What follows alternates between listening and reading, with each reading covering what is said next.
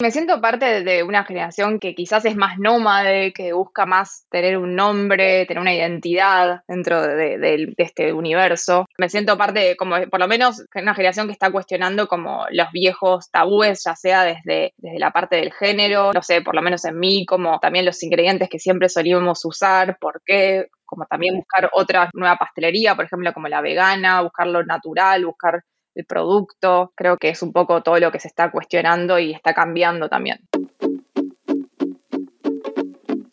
Esto es Comanda, un podcast de audio relatos sobre mujeres de la gastronomía. Mi nombre es Laura Marajowski y te invito a espiar el backstage del mundo de la cocina y las bebidas de la mano de una protagonista distinta en cada capítulo para poder entender cómo atraviesan la cultura, la historia y el género a la gastronomía. Comencemos entonces por hablar de gastrocultura y escuchemos lo que sus protagonistas tienen para contarnos.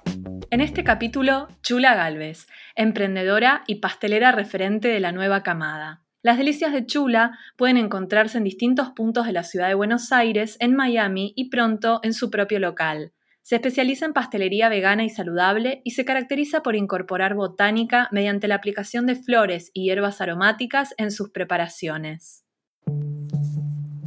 Criada en una familia donde el gusto por la cocina vino del lado de su abuelo, corredor de autos y fan de Dolly Irigoyen, la única manera de comer algo dulce que Chula tenía era cocinándolo ella misma. Es así que su fascinación con la pastelería comenzó desde niña gracias a su beta golosa, creciendo entre libros de hitos culinarios de los 90 como Maru Botana o William Sonoma. Arranqué cocinando desde muy chica. Era como un lugar lúdico eh, de juego en mi casa donde me encantaba cocinar, teníamos una cocina muy linda y mi papá y mi mamá cocinaban muy poco y mi mamá le gustaba mucho cuidarse y siempre muy de los noventas todo light, viste, como todo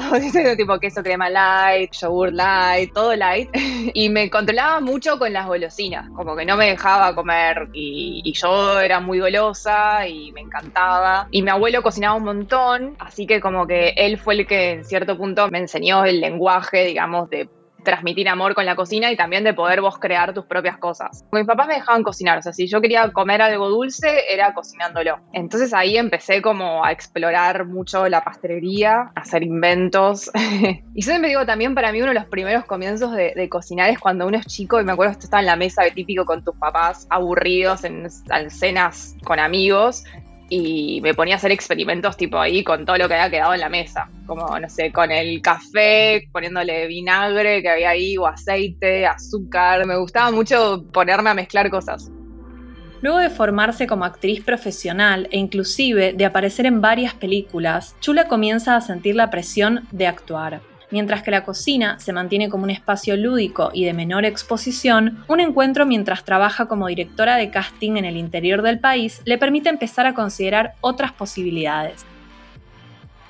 Siempre desde adolescente dije voy a ser actriz, voy a ser actriz, estudiaba teatro, como que estaba preparadísima para ser actriz estudié la licenciatura en arte dramático, hice todo lo que hay que hacer para ser actriz, estudié con Julio Chávez, con Nora Mosenko, me formé con todos, hice danza, circo, no sé, canto, de todo. Y la cocina siempre fue como, estaba, era como un hobby, ¿viste? Como que era mi lugar donde yo era la típica que venían todos mis amigos a comer a casa y cocinaba y los, era muy buena anfitriona. Tenía un emprendimiento que vendía tortas, pero estaba actuando, era como, como me ponía los huevos en diferentes canastas, ¿viste? Y mm, con la actuación actué en teatro, hice películas independientes, como que me dediqué bastante a eso. Eh, y en un momento me agarró como una crisis muy grande a eso de los 24, ponele. Pero también me hizo como ver que había otras posibilidades, que mi vida no era solamente actuar, que disfrutaba también otras profesiones y otros lugares. Me acuerdo que empecé en ese momento una terapia y me recomendó que lea El Camino del Artista, ese libro de, Julia Cameron. Y mi psicólogo, me acuerdo, me dijo, bueno, seguí todas tus curiosidades, como, y que no pasa nada, ¿viste? Como decía, bueno, no, pero si no voy a perder el tiempo y voy a ser vieja y no voy a haber actuado y no voy a haber llegado a Hollywood. Y me acuerdo que haciendo el casting para Sama de Lucrecia Martel, nos fuimos a, filmar a Corrientes y ahí conocí a Delphi Magrain, la organizadora de Pueblo Abierto, que era como unos festivales que promovían eh, la cultura regional de cada provincia donde iban los chefs estrellas, iba Troca, Narda, Dolly, no sé, Germán, cocinaban ahí con la gente regional, se hizo en Salta, en Corrientes, y la conocí a ella, yo tipo amaba su proyecto y dije, me encantaría trabajar con vos, y así fue como fui a Pueblo Abierto, trabajar en un festival que hicimos en Corrientes después con ellos, Ahí conocí a los chicos de La Huella, que me quedé fascinada con la onda que tenían y con, la energía. Dije, che, yo quiero meterme en una cocina, quiero hacer una pasantía. Y así fue como empecé, me fui ese verano a hacer una pasantía a la Caracola en Uruguay. Y así como siguiendo mis curiosidades, como, como esto me gustaba e intentaba buscarlo. A partir de ahí comienza a realizar pasantías en Uruguay, conoce al mediático chef argentino Fernando Troca y hace su primera experiencia trabajando en un restaurante en José Ignacio, mostrador Santa Teresita.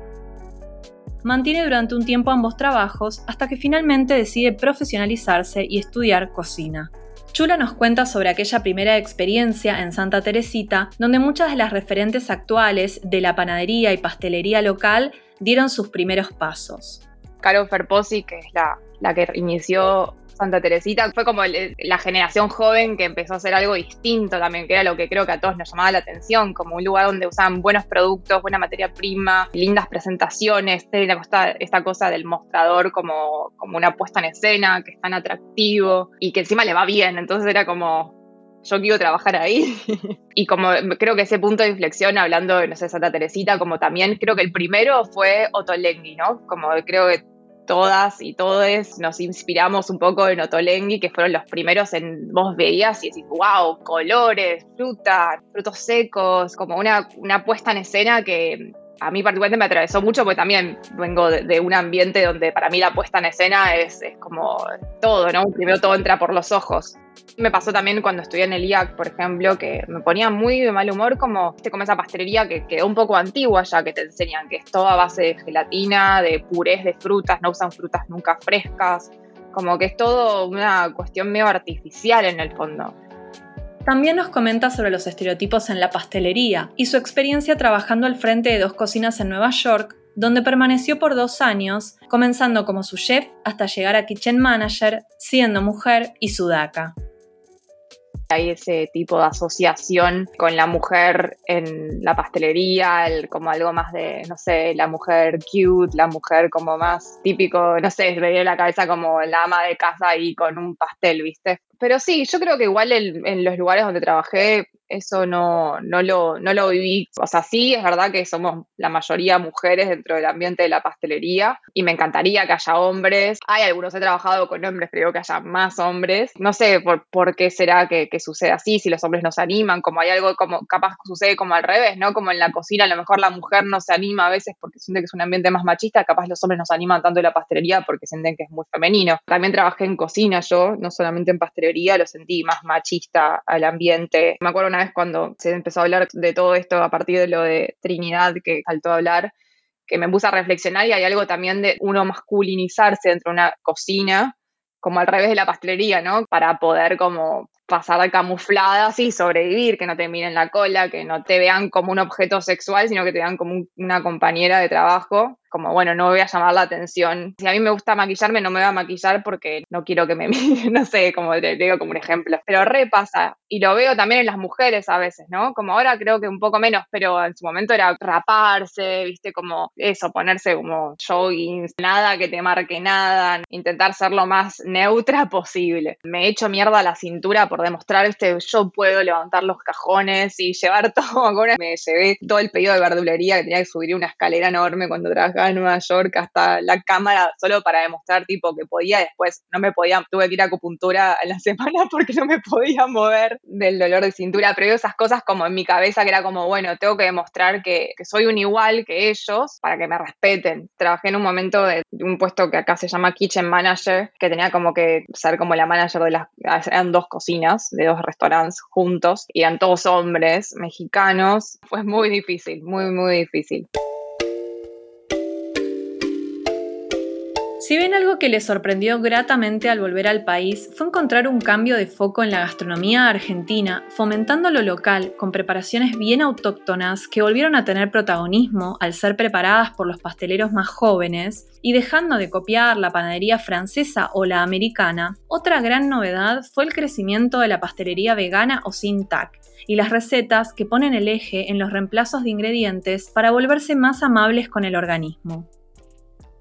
fue un gran descubrimiento ver en Argentina la cantidad de gente que está volviendo vegana, que es algo que yo nunca me hubiese imaginado. No sé, yo soy vegetariana desde los 15 años, he sufrido mucho cuando era chica querer comer afuera, ver que hay un interés enorme por todo lo que es los productos veganos y saludables, como que no sea simplemente margarina, por ejemplo. Para mí fue un gran hallazgo y me súper incentivó a seguir explorando ese lugar porque yo cuando ni bien volví, pues yo volví con la pandemia a Buenos Aires, pensé, subestimé, dije, no, mira, acá nadie va a querer pagar algo si hago con, no sé, con manteca de cacao porque es caro o si con tal producto. Y de repente ver que, que lo hacía y le ponía el precio que tenía que tener porque los costos son mucho más altos y que la gente lo compraba y empezaba a tener más volumen y a que la gente empezaba a querer ese tipo de productos, para mí fue como, wow, qué bueno que empiece a entender la gente el por qué también, o que empiece a querer invertir en salud y no tanto en, pues sí, seguramente vas a un kiosco y te compras un alfajor y va a ser más barato. Pero bueno, eso me sorprendió un montón y creo que está habiendo un cambio en la mentalidad de las personas. Quisimos saber cómo definía esta fan de la Pavlova su estilo de pastelería siempre me, gustó mucho romper con los esquemas típicos de pastelería, ¿no? De usar siempre manteca, usar siempre harina de trigo, usar siempre huevo, usar siempre eh, leche, con leche de vaca, o sea, empezar a, romper eso y entender también el estudiar a mí estuvo buenísimo, digo, a comparación de antes cuando era más amateur y hacía todo más intuitivamente, entender las estructuras de algo, ¿no? Entonces, ah, bueno, mira, en realidad esta leche vaca la puedo reemplazar por una leche vegetal, no tiene sentido. O en esta preparación la harina no está aportando gluten, está simplemente aportando una estructura, lo que le da de estructura es el huevo, no sé, y puedo usar entonces harina de, no sé, de sarraceno, por ejemplo empecé a jugar bastante con este tipo de cambios. Fue una cuestión de, eso, de primero de salir de que siempre, ¿por qué es que hay tanta gente intolerante al gluten hoy en día? ¿Por qué es que hay tanta gente intolerante a la lactosa? Empezar a entender de que porque, porque consumimos en exceso y están todos los alimentos. Entonces empezar a jugar con otro tipo de, de ingredientes como, no sé, como la leche de coco, me encanta me encanta el aceite de coco, todo lo que es el coco me parece espectacular, es un gran producto. Las mantequillas de frutos secos, eh, ya sea de maní, como también se puede hacer de almendra, se puede hacer de nueces, se puede hacer de sésamo, que en realidad uno se pone a pensar el chocolate blanco, que es, es manteca de cacao con leche y un poco de azúcar. Entonces, lo que tiene ese gusto riquísimo es la manteca de cacao y, lo puedes usar para ponérselo en vez de usar aceites o usar manteca, lo puedes reemplazar. Siendo que una de las partes predilectas de su trabajo es la decoración, quisimos saber más sobre cómo es esto de emplear flores en sus tortas, lo que las hace tan bellas y vistosas como sabrosas. Siempre me, gustó mucho la parte de la estética y mm, me acuerdo que, mm, que, antes cuando vendía tortas, cuando vivía con mi mamá, usaba su cocina, usufructuaba de, de sus facilidades para mi microemprendimiento, tipo a los 20, te hablo hace muchos años, compraba todo por menor y, generalmente las cosas son muy caras cuando uno compra por menor porque vendía, no sé, tres tortas por semana o menos y aparte era como, bueno, ¿qué torta querés? Ah, me gustaría una marquís, ah, ok, no es que tenía una carta de tortas, era como era el ir de vuelta qué quería el cliente, yo se lo hacía. Y compraba unos platos que eran tipo muy baratos, muy feos para poner la torta. Y entonces para, para disimularlos cortaba hojas del barrio de mi madre, tipo las hojas grandes, no sé, de, las costillas de Adán, las eh, orejas de elefante, y se las ponía de plato a la torta. Y como desde ahí me empezó, me agarró las ganas de empezar a jugar con la naturaleza en la torta y darme cuenta de que podía meterle flores comestibles fue como un gran descubrimiento cuando fui al barrio chino y vi que había flores comestibles. Soy muy fanática de la naturaleza, entonces poder poner un poquito de eso, de esa estética que natural, la naturaleza te da esa belleza, poder poner en una torta me pareció siempre una gran idea. En el curso lo digo, si estás poniendo una galletita chiquita con una flor gigante, con una parte reproductora, que es la parte del centro, súper gorda y va a estar, no sé si va a ser muy agradable en boca eso, porque va a ser muy amargo, es medio amargo ese es el centro. Pero si es, un, no sé, un pensamiento o si es una torta, una flor como una caléndula, pero en una torta que tiene un montón de cremas y es una textura que se va a camuflar. Hay veces que te pueden dar sabor para bien, o sea, que uno utiliza ese sabor para, para al favor de, lo que estés preparando y hay veces que es simplemente una cuestión estética. Uno que a veces tiene asociado como la, torta de casamiento, que antes se ponía como un buquet de flores que no son comestibles, ¿no? Entonces está como ese límite. Bueno, si estás usando flores comestibles, la idea es coman, no que simplemente sean una decoración que vos la saques a la flor y después cortas la torta. Chula nos cuenta algunas de las cosas que están planeando con sus socios a la hora de abrir su propio proyecto en Buenos Aires y de acuerdo a sus ideas en torno a la sustentabilidad ambiental y humana. Primero, más que nada, estaría buenísimo poder separar la basura, poder hacer compost, no sé, eso es algo que en Estados Unidos en los restaurantes eh, es obligatorio hacerlo bueno, en todos, creo que no es obligatorio, depende del estado, pero que tenés que separar la basura, separarlo lo, y podés contratar una empresa que te venga a buscar los materiales orgánicos para hacer compost. Eh, eso a mí me parece como que está buenísimo, que si se logra la logística sería ideal tenerlo. Y después también desde el hecho de usar los desperdicios para algo, por ejemplo, en su momento estábamos eh, analizando, ese Juaco tenía una amiga que hace platos con, creo que con la cáscara de papa, y con los residuos, me parece, de café, entonces como intentar ver de si se puede juntar esos residuos para que ella haga el packaging, como estamos en, procesos de ver de qué manera lograrlo, pero, pero estaría buenísimo que tus propios residuos sean tu propia vajilla descartable. Y después también usa, intentar usar todo, todo lo que, o sea, lo bueno del lugar es como va a estar abierto mañana, eh, mediodía, tarde y noche, entonces tenés un abanico enorme de diferentes comidas para, para usar. Entonces, usar, no sé, yo que hago aguafaba, bueno, los, los garbanzos lo usa cocina para hacer algo, como, como todo que sea, que todo se intente utilizar al 100%, o las cáscaras de naranja que usa, no sé, barra, las uso para hacer cascaritas. Estoy, diciendo así cosas en el aire, ¿no? Pero intentar también que, que haya el menor desperdicio posible de todo. Para cerrar, le pedimos que nos diga qué piensa que le falta a la gastronomía para volverse más sustentable o sea, lo que siento que le falta es un poco lo que nosotros también queremos hacer en este lugar que vamos a abrir, justamente por eso, ¿no? Pero, pero sí, más que nada, pensar en nuestro planeta, no solo que sea un negocio, sino también aportar la semilla de cada uno a que sea un mundo mejor, desde la parte, desde lo sustentable, de intentar reciclar, porque la basura que genera un restaurante es tremenda y poder que esa basura, porque uno se pone a pensar y la mayoría es basura orgánica y podría perfectamente hacerse, un compost, eh, como hacerse cargo de lo que uno genera, ¿no? También del impacto que uno genera desde la parte de la basura y después también desde la parte humana, intentar que esas personas tengan una voz y que podamos pensar en conjunto cómo hacer para que la gastronomía sea una profesión donde la gente pueda tener una vida digna también, ¿no? Este episodio de Comanda es apoyado por Blasfemia, un vino rico y cómodo. Esto fue Comanda, un podcast de gastrorelatos que se realiza en el marco de Mapa de Barmaids y Afines, la primera plataforma de empoderamiento y visibilización de mujeres y disidencias gastronómicas en la TAM. En Argentina nos encontrás en www.mapadebarmaids.com.ar o en todas las redes como arroba mapa de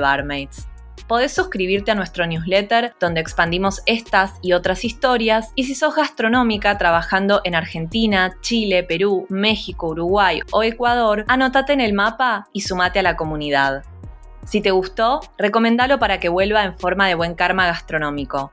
Para enterarte cuándo sale el próximo episodio, suscríbete en Spotify o en cualquier app de podcasts. Hasta la próxima.